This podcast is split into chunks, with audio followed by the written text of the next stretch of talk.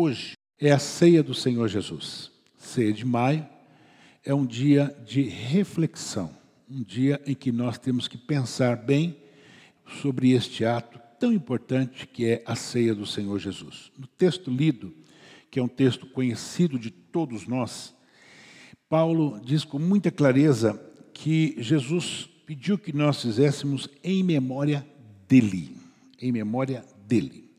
Quando você lê o texto, e o João falou hoje sobre interpretação do texto, né, em memória dele, memória do quê? Memória de que ele era filho de Deus, memória de que ele veio é, é, em carne e osso, memória do quê? Memória? Tá.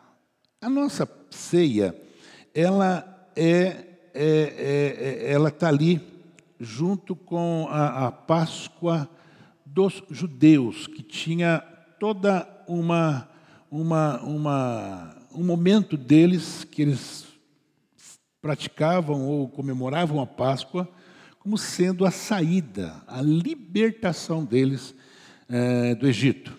Então, a nossa Páscoa, que é, na verdade, não é a Páscoa judaica, nós também, quando lemos o texto de, de Coríntios, mesmo o texto de Mateus, Jesus ele está preocupado que você não se esqueça, de forma nenhuma, de forma nenhuma, o que foi feito.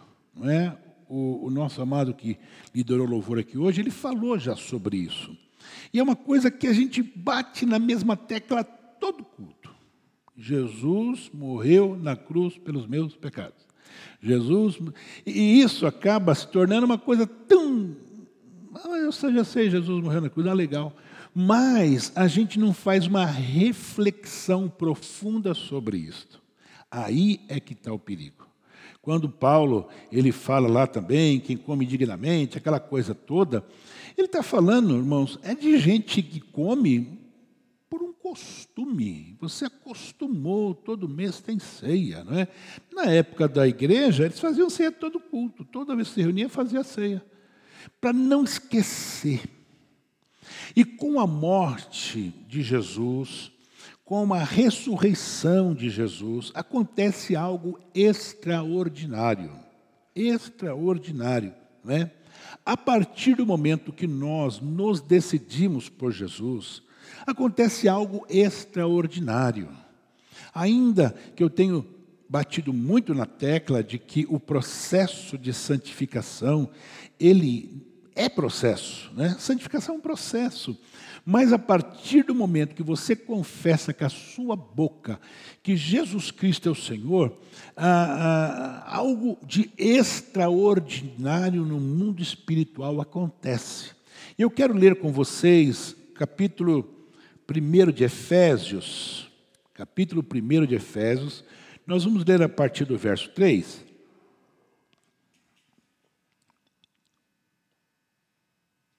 A partir do verso 3. Bendito o Deus e Pai de nosso Senhor Jesus Cristo. Nós vamos até o 14. O qual nos abençoou com todas as bênçãos espirituais nos lugares celestiais em Cristo. Como também nos elegeu nele, antes da fundação do mundo, para que fôssemos santos e irrepreensíveis diante dele em amor. E nos predestinou para filhos de adoção por Jesus Cristo para si mesmo, segundo o beneplácito de Sua vontade, para louvor e glória da Sua graça, pela qual nos fez agradáveis a si no amado, em que temos a redenção pelo Seu sangue, a remissão das ofensas segundo as riquezas da Sua graça. E Ele tornou abundante para conosco em toda sabedoria e prudência, descobrindo-nos o mistério da sua vontade, segundo o seu beneplácito, que propusera em si mesmo, de tornar a congregar em Cristo todas as coisas na dispensação da plenitude dos tempos, tanto as que estão nos céus como as que estão na terra. Nele, digo, e que também fomos feitos herança, havendo sido predestinados conforme o propósito daquele que fez todas as coisas, segundo o conselho da sua vontade, com o fim de sermos para o louvor da sua glória, nós, os que primeiro esperamos em Cristo, em que, em quem também vos estáis depois que ouviste a palavra da verdade, o evangelho da vossa salvação, e tendo nele também crido, fostes selados com o Espírito Santo da promessa, qual é o penhor da nossa herança para a redenção da possessão de Deus, para o louvor da sua glória. Amém. Baixa a cabeça, oramos. Deus e Pai. Na tua palavra, Senhor, eu quero hoje é, usá-la para poder mostrar à tua igreja, Senhor, e que ela possa enxergar quais são as bênçãos advindas de ti, Senhor, após nós conhecermos a ti, teu filho, como Senhor e Salvador de nossas vidas. Pai, que a tua palavra nessa noite me dê esperança, que a tua palavra nessa noite me dê graça, sabedoria para ter entendimento daquilo que o Senhor tem nos proporcionado, Senhor, a partir da sua morte e ressurreição. Minha oração, meu pedido no nome de Jesus. Amém. Amados, é, antes de nós entrarmos diretamente na palavra, eu lia, até por conta do que vou ministrar, uma, a história da escravidão no mundo. A história da escravidão no mundo. A escravidão, ela foi uma das maiores aberrações que o mundo conheceu e participou ativamente. Né? Quando o mundo, de uma forma geral, começou a se desenvolver, precisava ser de mão de obra. E começaram a ir para os países africanos e trazer de lá os negros e colocando-os como escravos. É, a história da escravidão, não só no Brasil, mas no mundo todo, é algo terrível, porque os nossos irmãos, quando eu digo irmãos no sentido de nós sermos exatamente igual a eles, eles eram tratados como animais, como animais. Mas os donos dos escravos se esqueciam de que também os negros tinha alma, de que os negros tinham sentimento. E houve então um sofrimento durante décadas por conta da escravidão. Por conta da escravidão. Infelizmente, até hoje, em alguns países, como o próprio Estados Unidos, lá existe ainda uma, uma divisão que você olhando parece que não, mas existe, não é? Tanto que quando mataram recentemente um rapaz lá, os Estados Unidos parou por conta de não aceitar o que é feito com os negros. Mas o que isso tem a ver com a palavra de hoje? É simples. Voltando para o Brasil. O Brasil, como toda a Europa, também começou a, expor, a importar negros vindo da África para trabalhar nas fazendas, principalmente de cana-de-açúcar. E a escravidão no Brasil, ela demorou muito é, para acabar. Praticamente foi, na América do Sul, foi um dos últimos países a terminar a escravidão. A Europa já tinha acabado com aquilo, o próprio Estados Unidos, mas o Brasil ainda continuou. E trouxe muitos problemas para o Brasil. Muito bem. Mas o que me chama a atenção nessa questão da escravidão, e hoje, presta atenção nisso, quando vou, vou, vou, tomar o exemplo do Rio de Janeiro, vai? O Rio de Janeiro hoje talvez seja um dos, não é, tá? Não é o estado que tem mais é, o que a gente não pode mais chamar de favela hoje, né? Hoje é, como é que chama hoje? Hoje é comunidade, né? Talvez seja um dos estados que mais comunidade tem, mas não é o que mais tem não, viu gente? Tem estado no Nordeste que tem mais comunidade do que o próprio Rio de Janeiro. Mas eu vou tomar o exemplo do Rio de Janeiro por conta dos morros. Por que, que mora tanta gente nos morros do Rio de Janeiro? Aí você fica pensando, por quê? E quando você vai em qualquer um daqueles morros, a maioria dos que moram nos morros são pessoas negras. Por quê? Simples. Quando a escravidão acabou no Brasil, acabou a escravidão, oh, não pode ser mais escravo. Ah, bem, agora você não é mais escravo, então você vai ter que procurar sua turma. E você vai para onde? Os caras não tinham casa, não tinha terreno, mas tinha os morros. Eles começaram então a tomar posse dos morros no Rio de Janeiro. Morro? Quem queria morar no morro? Ninguém. Né? O Rio de Janeiro é fantástico. Eu vou morar no morro? Não, então vai os negros. Por isso que existe hoje tantas comunidades no Rio de Janeiro nos morros, porque era o único lugar em que os negros podiam morar. Muito bem, vamos voltar à palavra. O que isso tem a ver com a palavra? O que chama a atenção na escravidão do Brasil, vou falar do Brasil, não vou nem falar de outros países, é que quando a Lei Áurea chegou, quando os escravos foram libertos, primeiro, não tinha correio, não tinha rádio, não tinha televisão. Então, o governo, ele mandava os seus, os seus, os seus funcionários ir nas fazendas, reunir os negros e falar, gente, ó, vocês estão livres. Não livres. A partir de hoje vocês estão, ó, não são mais escravos. Agora vocês podem trabalhar, mas pode pedir dinheiro. Pode pedir um salário. Vocês imaginam, irmão? Vocês imaginam? Vai para onde? para onde que eu vou? Para onde? Ah, vai para o morro. Mas mesmo assim, quando aqueles oficiais do governo chegavam, tinha negro que não acreditava. Por quê? Ele nasceu escravo, viu os pais deles que eram escravos, os filhos que nasceram escravo, e agora vem um cara e fala que eu estou livre? Não, não é verdade. E morreram escravo. Muitos morreram escravo. Muitos não é, é, receber aquela notícia como sendo algo que poderia mudar a vida deles. Mas, presta atenção, dentro da história da escravidão também tem uma história boa de negros que, ao entender que estavam livres, saíram da casa dos seus senhores e começaram a trabalhar. Só que o trabalho que eles faziam, branco não fazia. E o que aconteceu? ficaram ricos.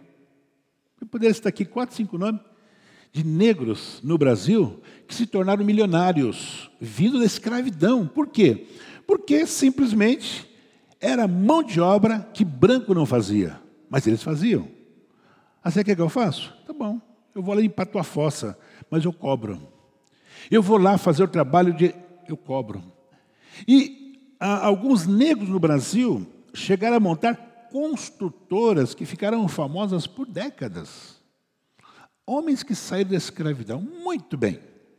Voltando à palavra. O que tudo isso tem a ver com nós, como Igreja de Cristo? O que tudo isso tem a ver com a mensagem que Deus colocou no meu coração aqui hoje? E se eu tivesse que dar um, um tema para a minha mensagem, seria: enxergue as bênçãos de Deus na sua vida. Por que enxergue? Porque nesse momento em que nós vivemos, tem muita gente que está com a sua visão fechada. Tem muita gente que não está entendendo o que Deus já nos deu. Não é que Ele vai dar, Ele já deu. O texto ele é claríssimo.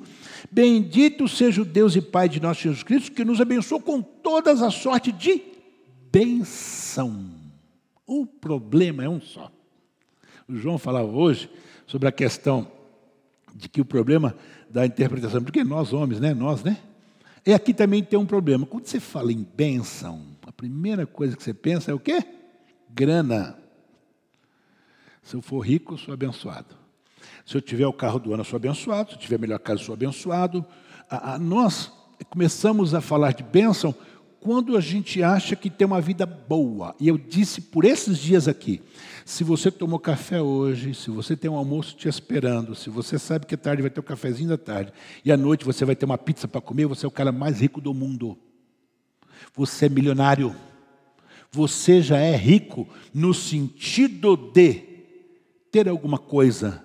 Porque hoje o número de homens, mulheres e crianças que não têm o que comer e que levanta sem saber o que vai comer é simplesmente terrível o número de pessoas. Por quê? Porque não tem, você tem. Mas aqui, o que o escritor de Efésios está falando, né? Que é Paulo, ele está mostrando para a igreja as bênçãos que a igreja tem e que nós nos esquecemos e que nós não fazemos, é, é, é, parece que muita questão. A gente está vivendo cheio de medo, cheio de preocupação, cheio de não me toques, cheio de eu não vou à igreja por conta disso, não, eu não, sabe, e a gente se esquece, irmãos. Deixa eu dizer a você que nesta manhã, você se esquece que ninguém morre, morre na véspera. Se o Senhor tiver que te chamar, vai te chamar com Covid, sem Covid. Deus vai te chamar se tiver que te chamar. A Bíblia diz que nenhuma, nenhuma, nenhuma é, é, folha cai sem que seja da vontade do Senhor. Então veja só, eu preciso tomar posse, posse daquilo que o Senhor já nos deu. Ele nos deu não porque merecíamos, não porque somos bonzinhos, mas pela misericórdia, porque Ele nos amou, Ele te ama, Ele não deixou de te amar na pandemia, Ele não deixou de te amar simplesmente porque o momento é difícil. Deus continua te amando. Louvado seja o nome do Senhor. É por isso que o escritor, que é próprio Paulo, ele fala: Fazei memória de mim. Eu preciso estar lembrando que as bênçãos que está aqui no livro de Efésios, a partir do capítulo, versículo 3 até o 14, só chegou porque Jesus morreu. Só chegou porque Jesus ressuscitou. Só chegou porque Ele, Cristo, ele disse com todas as palavras: ainda que você esteja morto, viverá. Louvado seja o nome do Senhor. Por que isso, igreja? Porque eu criei, eu creio naquilo que Deus fez para a humanidade, o plano perfeito de Deus, que foi feito antes muito antes da fundação do mundo. Deus, Ele já tinha um plano para te salvar, Ele já tinha um plano para te abençoar, Ele queria te abençoar, sabe por quê? Por uma razão simples, simples. Jesus disse lá no capítulo 17 que aqui nesse mundo eu e você teríamos muitas aflições, muitas dificuldades, irmãos, e nós não estamos nem no comecinho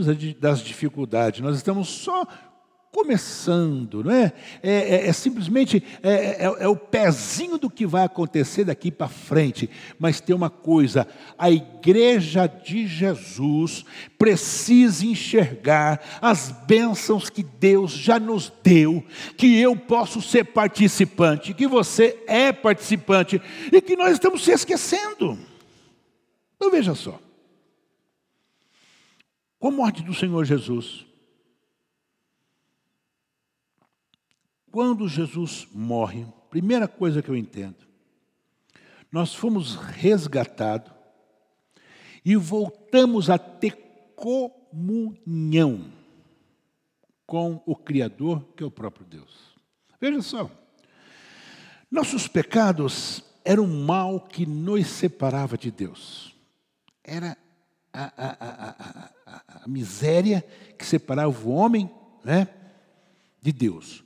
Mas a partir do momento que nós recebemos a Cristo como Salvador, os nossos pecados foram lançados no mar do esquecimento, fazendo-nos assim, ou seja, mudando a minha posição de inimigo de Deus para amigo de Deus. Oh, irmão, pelo amor de Deus, eu ser amigo do pastor Zé Rubens é uma coisa, eu ser amigo do Paulinho é legal, né? Eu ser amigo do, do, do pastor Eli, opa, mas agora é amigo de Deus. Misericórdia, é amigo de Deus. Sabe como é que é? é aconteceu um fato interessante lá na, na, na, na convenção no Rio de Janeiro, que estava lá o, o, o, irmão que esteve aqui junto com o Hernandes, que é o ministro hoje da Educação, que até esqueci o nome dele, qual é o nome dele? Até esqueci o nome do irmão. É Milton, né? Isso, pastor Milton.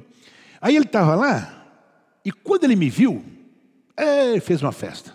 E eu fiquei todo garboso. Fiquei, oh, todo mundo, você conhece ele? Oh, o cara é meu amigo. Eu fiz uma oração por ele. Né? Bacana, né? O cara é teu amigo. É meu amigo. Ixi. Eu recebi na minha casa um, uma pessoa da faculdade da faculdade aqui da, da, da Federal, lembra aquele dia? Ele foi em casa, pediu um favor para mim. Aí eu passei a mão no telefone, liguei para o Milton. Pum, o Milton me atendeu, coloquei no minha voz. O cara falou, caramba, o ministro te atende? Eu falei, atende. O senhor é amigo dele? Eu falei, amigo dele, sou amigo do cara. Bacana, né? Bacana, puxa, que legal. Aí conversamos com ele no Viva Voz, o cara falou, mas o ministro te atendeu? Atendeu. Irmão, e daí? O que, que isso acrescenta de bênção para a minha vida? Nada. Agora, eu sou amigo de Deus. Opa! Olha a bênção. Agora eu sou amigo de Deus. Eu era inimigo porque o meu pecado fazia separação entre eu e Deus. Agora eu sou amigo de Deus. Opa, você é amigo de quem? Do Milton, oh, gente boa, do fulano. Não, olha, é, você é amigo de todo mundo, né? É, eu sou amigo de Deus. Amigo de Deus, amigo de Deus. Irmãos, isso é maravilhoso. Louvado seja o nome do Senhor. Lá em João 1 e 2 diz que agora nós somos o que? Filhos. Não somos só amigos, somos filhos também. Mais do que isto, lá no capítulo é, é, é, 5, 18, segundo Coríntios, diz que nós fomos reconciliados. Por isso que eu não sou mais inimigo. Eu me reconciliei. Como é que eu me reconciliei? O que, que eu fiz? Eu não fiz nada. Eu nada. Eu simplesmente aceitei a Jesus como Salvador da minha vida, porque eu não tinha merecimento. Os meus pecados faziam a separação entre eu e Deus, e Ele me reconciliou com Ele. Glória a Deus por isto. Olha que coisa maravilhosa. É por isso que o escritor de Romanos, capítulo 5, versículo 1, diz que nós temos paz. Paz. Oh, pastor, que paz que é essa? Aí é que tem um problema. A gente, quando fala em paz, a primeira coisa que você pensa é guerra, né? Ou oh, o Brasil tem paz. Ah, irmão, paz aqui é paz de espírito. É você saber que você está aqui vai participar da ceia do Senhor, vai lembrar da morte dele, você vai dizer, puxa vida, por aquela morte eu estou aqui hoje salvo. Isto te traz o que? Paz. Traz paz. Aleluia. O que que Estevão falou quando estava morrendo? O que que Estevão falou? O que que Estevão falou? Ai, está doendo as pedras em cima de mim. Por favor, pare de jogar pedra. Não, esse que eu vejo o céu aberto, aleluia.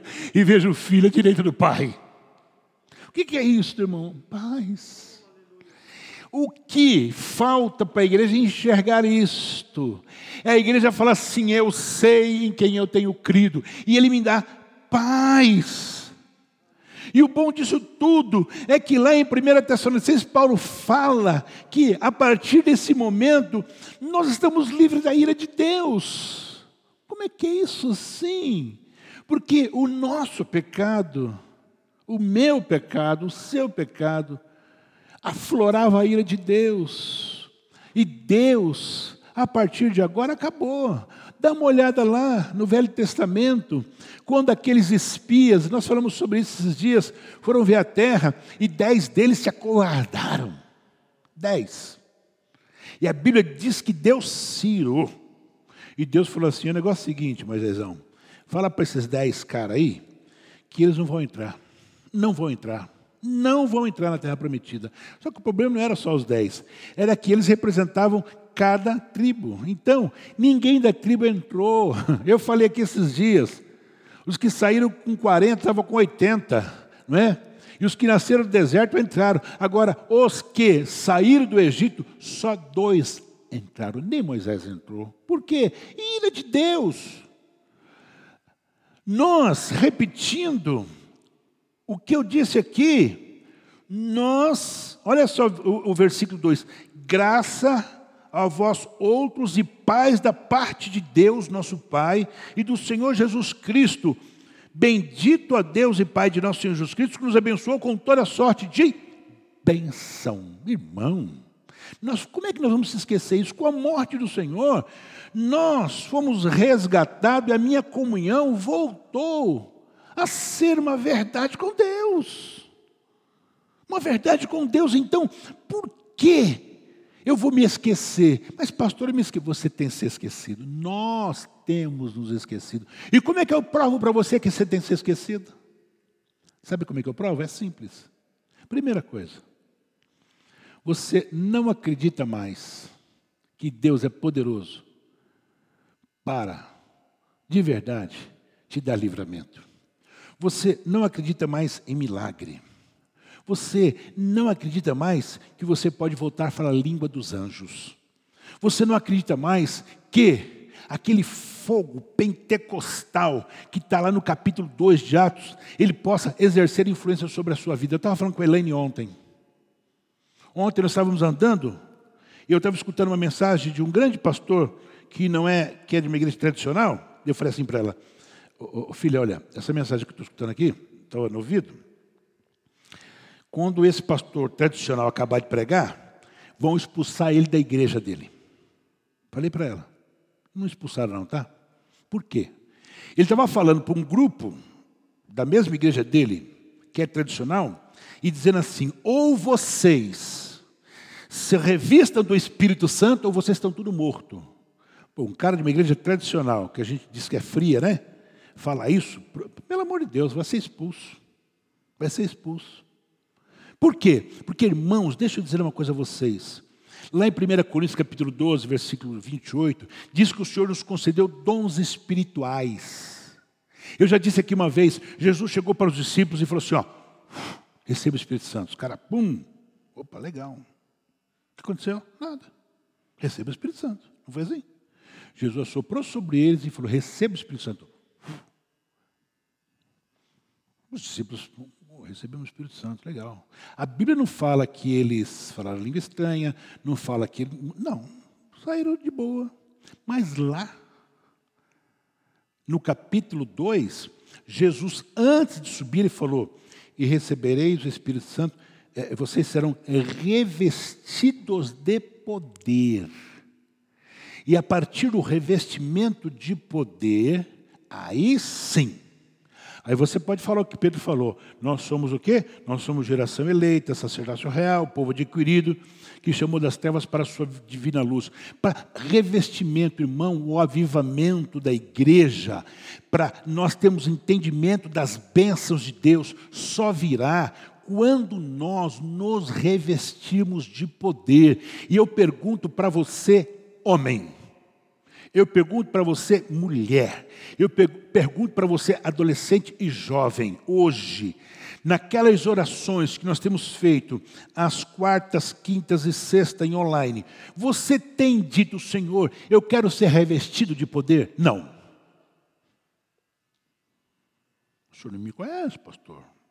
Estou falando por revelação aqui, você não tem falado isso. Você tem orado pelos enfermos, você tem pedido misericórdia sobre a sua vida, você tem orado pelo governo, você tem orado para.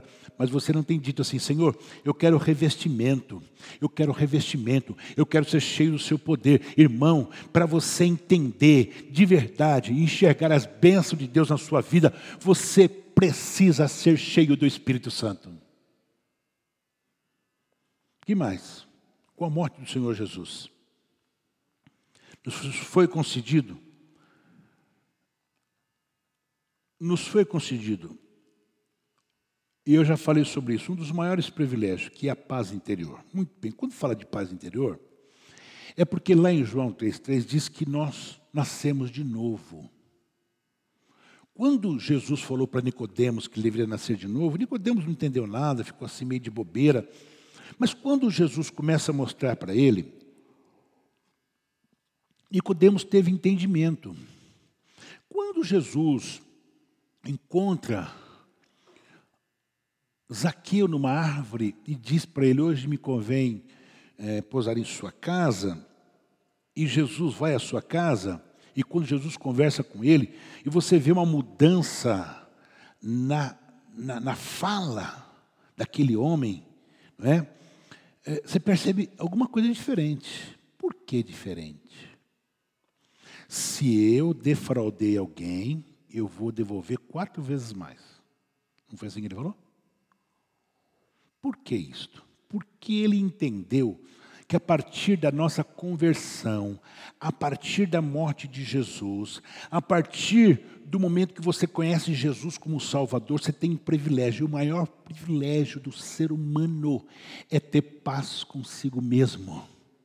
Quando você peca, você perde a paz. Quando você comete um erro, você perde a paz. Mas quando você tem de verdade entendimento do que é o Senhor Jesus para a sua vida, você tem paz. Por quê? Porque Efésios 5 e 8 diz que nós somos filhos da luz a partir de agora. Você não é você é luz, porque você nasceu de novo. O que, que é isso? E Romanos 8, 37 diz que nós somos o quê? Mais do que vencedores. Eu preguei esses dias sobre isto mais do que vencedores. O que é o vencedor? É o cara que passa a linha de chegada, é o vencedor. Como é que você sabe que ele é o vencedor? Ele chegou primeiro. Então, ô igreja, glorifica a Deus, porque você, mais do que isso, você nasceu de novo, você é filho da luz, você é mais do que um vencedor. Por quê? Porque isso é a paz interior.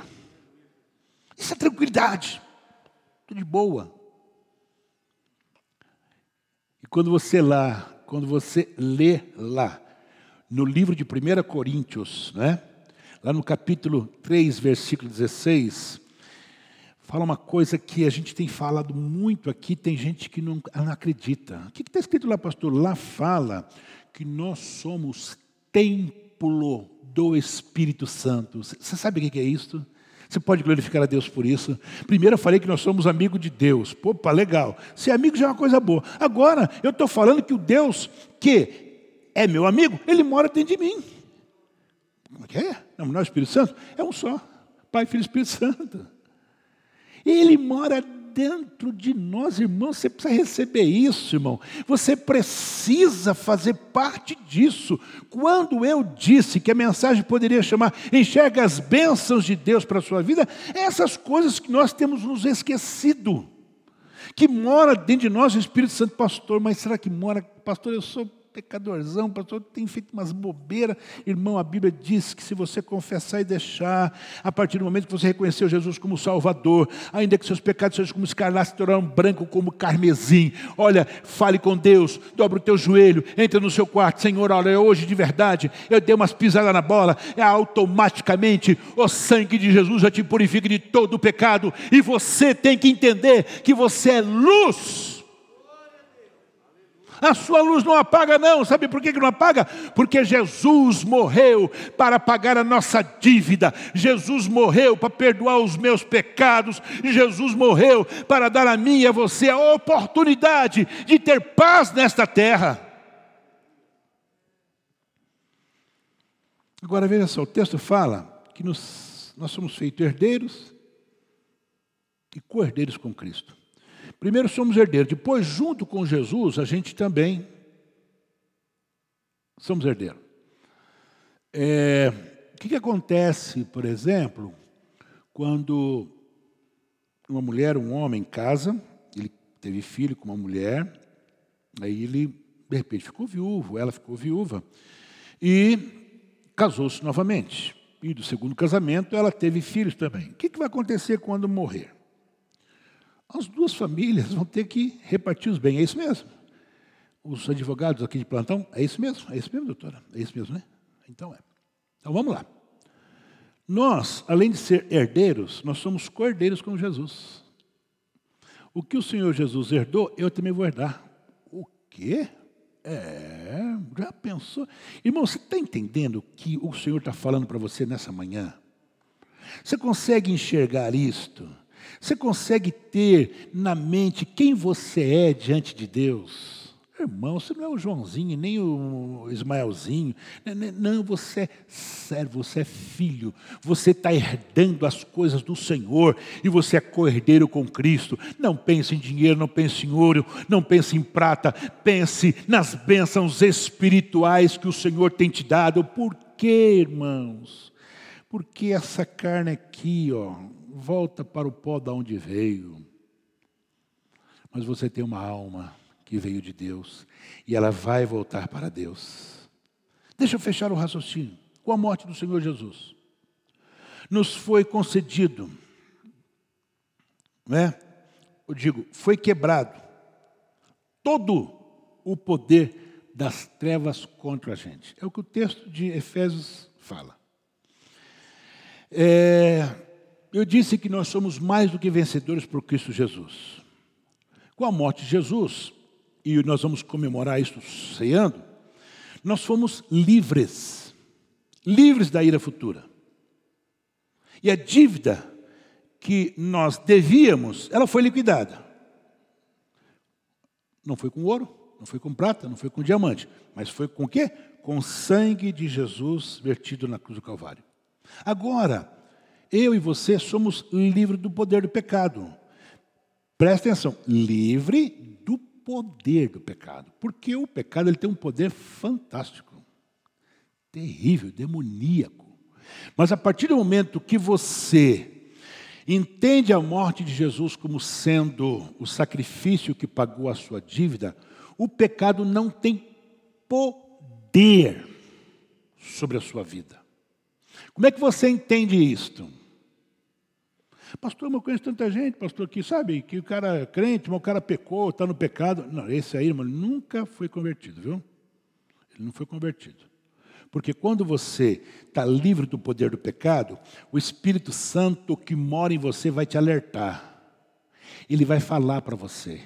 Ele vai te dar um toque. Opa, não entra nesse buraco aí, que esse buraco aí tem cobra. Ó, não entra nessa porta não, porque lá tem um abismo. Você está entendendo? A Bíblia diz que o cair é do homem, levantar é de Deus.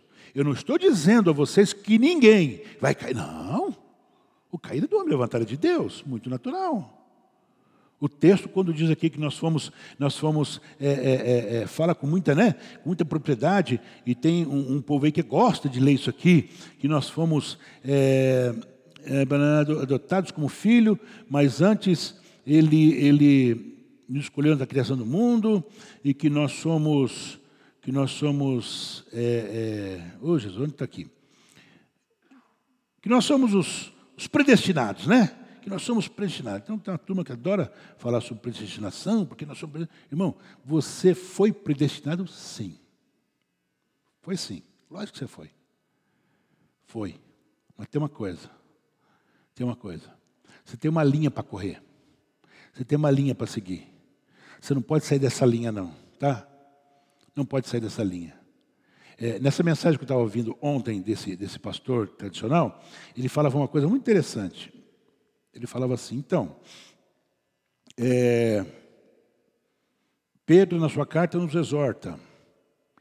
É, Paulo, nas suas epístolas, nos exorta. Olha, até mesmo o irmão de Jesus nos exorta, né? Para que exortar se eu já sou eu já sou predestinado? Não precisa exortar para nada. Mãe. Eu já sou predestinado, então eu vou levar minha vida aqui, não preciso pregar nem evangelho, não preciso pregar mais. Pregar evangelho para quê? Ué, está todo mundo predestinado, os predestinados já estão para o céu, então eu não preciso pregar evangelho. Para que pregar evangelho? Está todo mundo predestinado. Quer dizer, é a loucura. É a loucura de quem não interpreta a palavra de Deus como ela é. Jesus foi muito claro. Jesus foi muito claro. Quem quiser seguir após mim, negue-se a si mesmo, toma a sua cruz e siga-me. Acabou. Jesus não disse, olha, todo mundo aí pode ficar tranquilo, ou estou passando na sua cabeça, tá, pastor Eli, o senhor está salvo já, hein? Fica tranquilo. Só que tem uma coisa, eu posso garantir para o pastor Eli que o pecado não tem mais poder sobre a vida dele. A Bíblia diz isso com muita clareza. O pecado não tem mais poder sobre a minha vida, não vai me dobrar mais. Por quê? Porque em mim mora o Espírito Santo. Acabou, é por isso. É por isso. Por quê? Não, mas o, o, que é salvo não peca. Não peca mesmo. Por quê? Porque o poder do pecado não tem mais poder sobre a vida dele. Por quê? Porque ele creu na morte do Senhor Jesus. Então todo o poder das trevas foi quebrado, tá? Nossa dívida foi quitada. Nós, como diz Paulo, Romanos, estamos mortos para o pecado.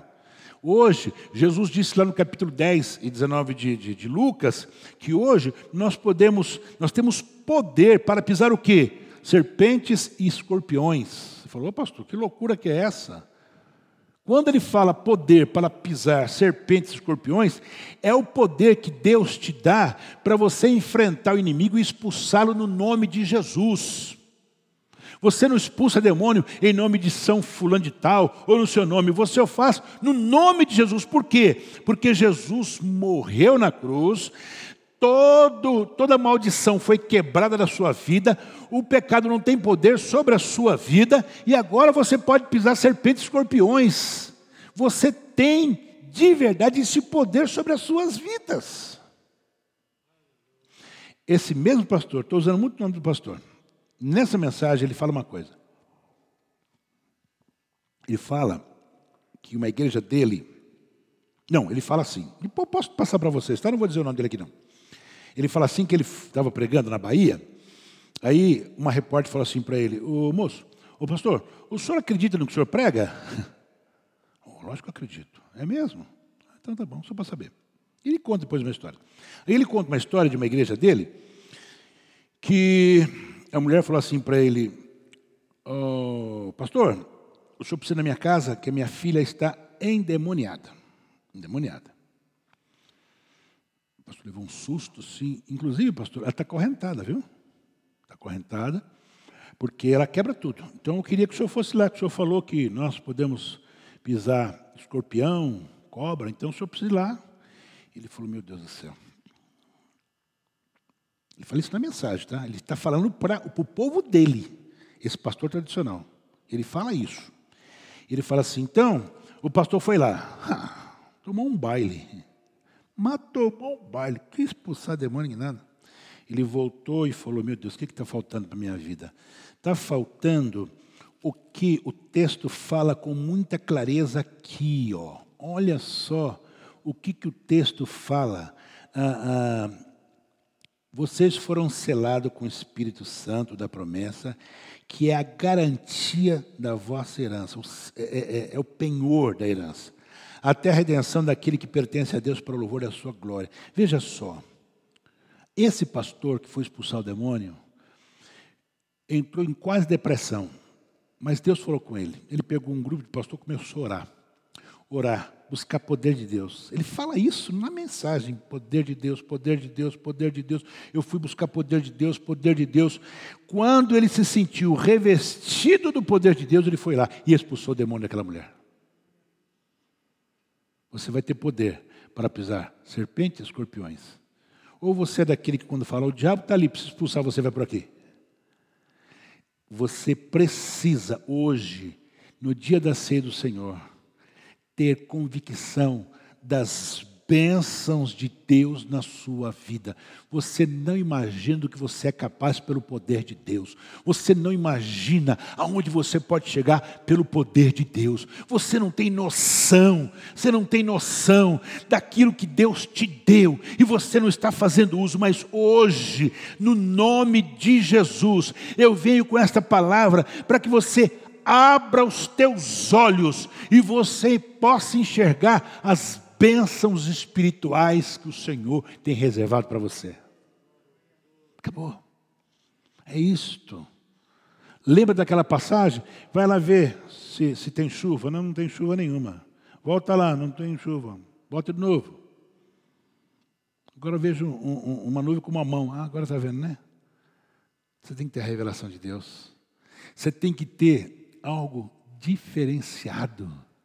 O, o homem de Deus, a mulher de Deus que de verdade entende esse versículo 3 aqui de Efésios, ele compreende com clareza que toda sorte de bênção aqui, nas regiões celestiais em Cristo, é algo extraordinário. Eu já falei, não é dinheiro no bolso, isso é, isso é consequência, viu, irmãos? Dinheiro no bolso, prosperidade, é consequência da fidelidade com Deus, tá bom? Nós não pregamos aqui é, que você vai se tornar um cristão e você vai ficar rico. Isso, isso é, é, é balela. Se fosse assim, Paulo não morreu do jeito que Paulo morreu e os apóstolos também não teriam morrido da forma que eles morreram. Não. Mas riqueza material é uma consequência. Ela é uma consequência da tua fidelidade. Ela é uma consequência de você andar como luz neste mundo. Quando você anda como luz, Deus vai te abençoar com toda sorte de bênção. Eu dizia, tinha uns senhores trabalhando na minha casa semana e pessoal muito trabalhador, eu e a, a, a pastora, nós ficamos assim, boca aberta de ver como o povo trabalha, né? E eu conversando com eles, porque quando eu fiz minha casa, fizeram lá uma besteira enorme, e agora eu estou pagando preço lá caro para consertar a besteira que fizeram. Então eu, eu, ele falava assim, poxa vida, senhor Ismael, mas como é que foram fazer isso na sua casa? Como é que foram fazer? Eu falei, olha. Aí eu peguei e falei assim: esse pessoal que fez, hoje, com a falta que tem hoje de mão de obra, de pedreiro, eles estão tudo parados, não tem serviço para eles. Não tem, não tem. Eu sei, eu fui perguntar, perguntei para a neta do cara. Está parado, está lá doente, numa situação difícil e não tem serviço. Porque o cara faz uma vez só, né, Zé Rubens? Faz uma vez só, não faz duas. Está entendendo? Então, como é que um homem vai ser próspero? Não vai ter nunca nada. Mas quando você é luz, anda no caminho, faz a vontade do Senhor, creia, creia, você vai ser próspero. Baixe tua cabeça, eu quero orar com você agora. Deus e Pai, eu entendo, Senhor, que as bênçãos subsequentes à salvação é algo sobrenatural, Pai. E fazem parte exclusivamente de quem te aceita como Senhor e Salvador da sua vida. Foi o Senhor que conquistou, Senhor, tudo para nós. Não fomos nós, muito menos as nossas obras, não. Na verdade, é um favor imerecido vindo da parte do Senhor. Pai, nessa manhã, se existir pessoas aqui hoje que não têm gozado dessas bênçãos, Senhor, que possam percorrer o caminho inverso, que possam voltar, ó Deus, ter entendimento, que não faça como Esaú, Senhor, que trocou os bens espirituais por comida, para que nada serve. Deus, nós não podemos nunca se esquecer. Um texto tão conhecido, Senhor, de todos nós, que nós muitas vezes não damos a mínima noção. Que Deus amou o mundo de tal maneira que deu seu Filho unigênito, para que todo aquele que nele crê não pereça, mas tenha vida eterna. Nós não queremos perecer, mas queremos ser participantes de todas as bênçãos espirituais nas regiões celestiais. Em nome de Jesus nós oramos. Amém.